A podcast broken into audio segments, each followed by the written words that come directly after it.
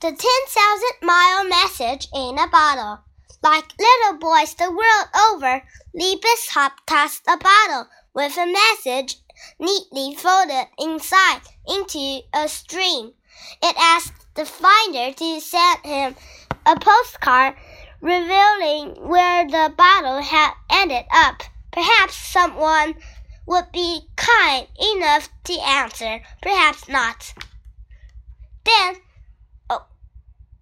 ending his daydream, seven year old Lee promptly forgot about his message in the bottle. But that was far from the, the end of the story. The schoolboy has just received a postcard about his message all the way from the Maldives in the Indian Ocean.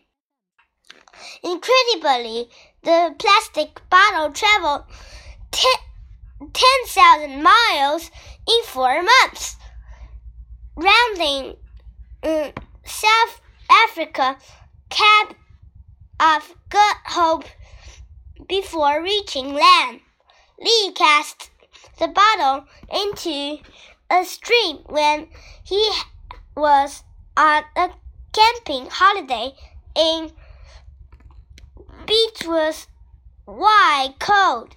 The North Wales with his father Eddie Bishop, who plays football for Northwich Victoria in the GM Vauxhall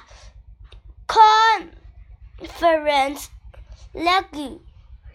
He recalled Lee wished whoever found the bottle good luck in his note. When Dan threw it into the stream and just started dreaming. He said, You never know where it might end up, Dad. It was only a small stream, but somehow the bottle got out into the Atlantic Ocean, probably via, uh,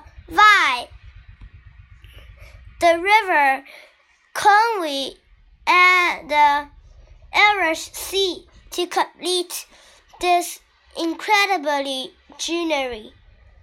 It was found by a couple from Stevenage,